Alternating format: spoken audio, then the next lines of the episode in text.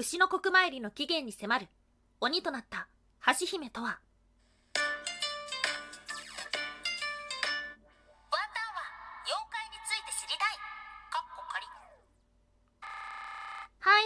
ワンタンです。ワンタンは妖怪について知りたいカッコカリということで、この番組は普段キャラクター業界で働いているワンタンが日本におけるめちゃくちゃ面白いキャラクター妖怪についてサクサクっと紹介している番組です。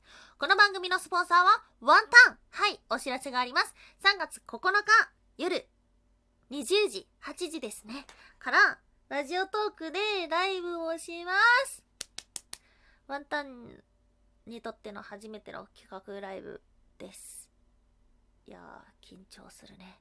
何をするかというと、ラジオトーククラファンと名乗りまして、ラジオトークで音声配信でクラウドファンディングができるのかどうかっていうのを検証しつつ、ワンタンのですね、長年の夢をちょっと皆さんのお力をいただきながら叶えたいっていう風に思っております。まずお知らせできるのは、鎌倉に行きます。そして、現地の音声ガイドという名の散歩様子を収録してこようかなっていうふうに思っていて、で、プラスアルファですね、まあ、クラファン要素を取り入れていきたいなっていうような、まあ、説明会見第1回目クラウドファンディングということで、やらせていただきます。緊張がね。まあ、あの、今、えっ、と、コロナウイルスの影響もあるので、安全な時期に行くので少し先になるかもしれないんですが、他にもお知らせがいくつかありまして、それをね、発表する場ということで、この早いタイミングになりました。ぜひぜひ来てください。詳細は、ワンタンのツイッター、空飛ぶワンタン、もしくは ID ワンタンぴょん、WANTANPYON で出てきますので、チェックしてください。はい、よろしくお願いします。そして今日紹介するのは、妖怪というか、神様というか、牛の国参りって聞いたことありませんか？あれ結局何か説明できますか？うん。あの期限をですね、迫っていったら、ちょっぴり切ない、キュンとする話が出てきました。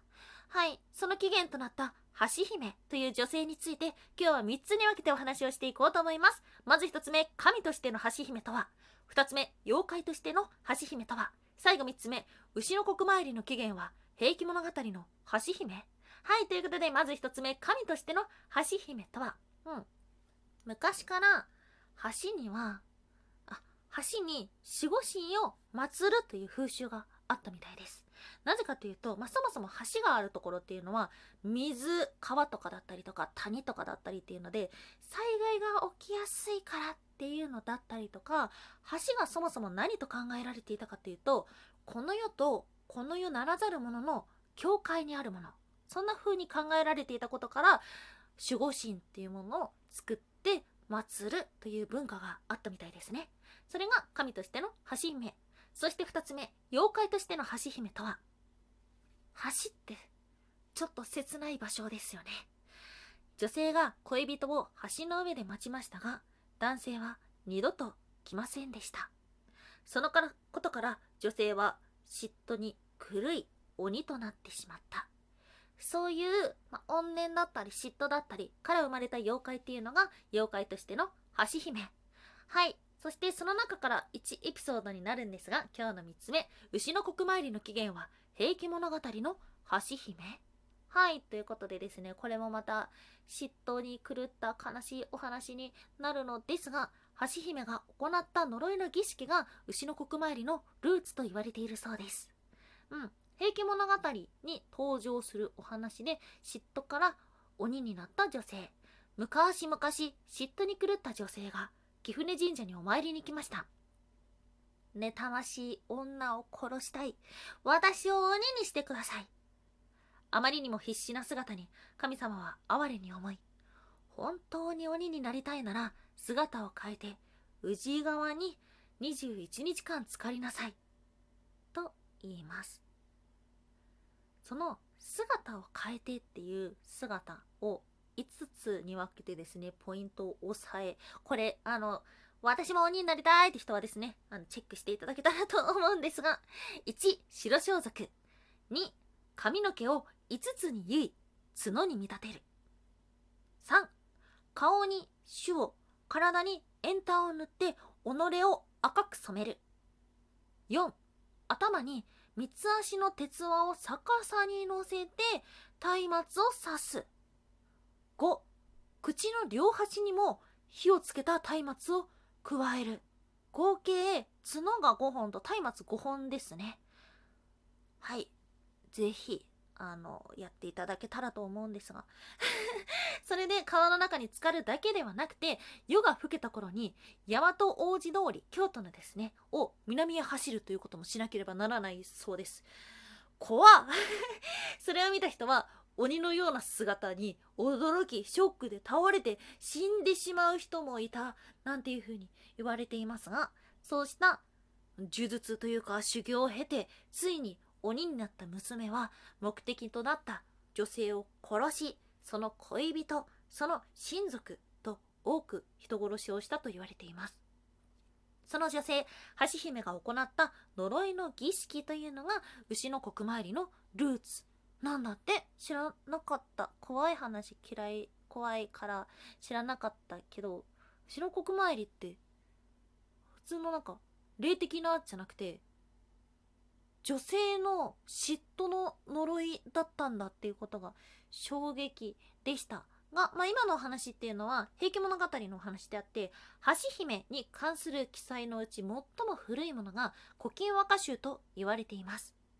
寒城に衣片敷今宵もや我を祀らむ宇治の橋姫。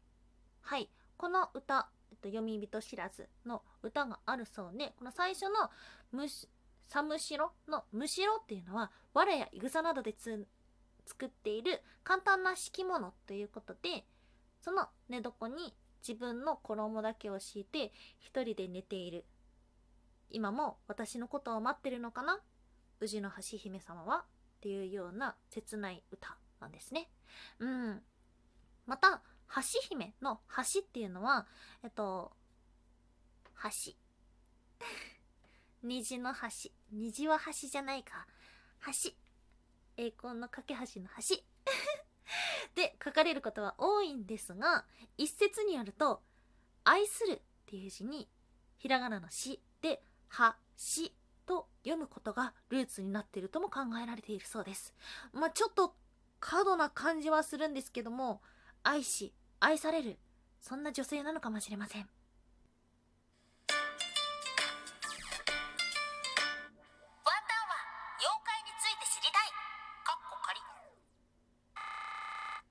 やすみもいもい。TikTok を見てるとこうやって私は垢抜けます。系の動画がたくさん流れてくる。はいおやすみもいもいというのはワンタンがポエムっぽいことを言いたいコーナーですね。ポエムがなんだかよくわかってないからポエムっぽいことしか言えないコーナーです。TikTok 見てますか？ワンタンのね闇の趣味の中で真顔で TikTok を見るっていうですね、えー立派な趣味があるんですが。まあ、あの、今時のさ、こう、TikTok とか YouTube とかも、その自分が見てるらしきものの関連するものがこう、おすすめとかに出てくるじゃないですか。で、なんかその、ワンタの TikTok はね、やたらね、垢抜ける方法を おすすめしてくれるんですよ。そういうの見てんのかな？あんまり意識してないんだけどな。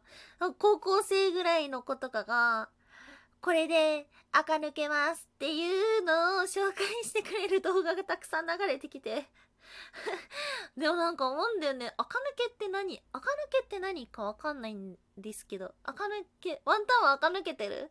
垢抜けてない気がする。垢抜けてんの？垢抜けてない？垢抜けてないよな 前髪薄くしたら垢抜けるの？と目の周り赤かったら垢抜けるの？あとなんか色素の薄いカラコン入れたら垢抜けるの？なんで垢抜けって？なんじゃ？もう踊らされてます。もう16、7歳ぐらいの女の子たちにワンタンは踊らされています、最近長い収録が続いてますので、またちょっとぼちぼちでも妖怪部分はサクッとしてるんですが、全体的にももっとサクッとさせていこうっていうふうに思っておりますんで、ぜひぜひ、また次回もサクッとしに来たってください。はい、ということでお聴きいただきましてありがとうございました。以上、空飛ぶワンタンでした。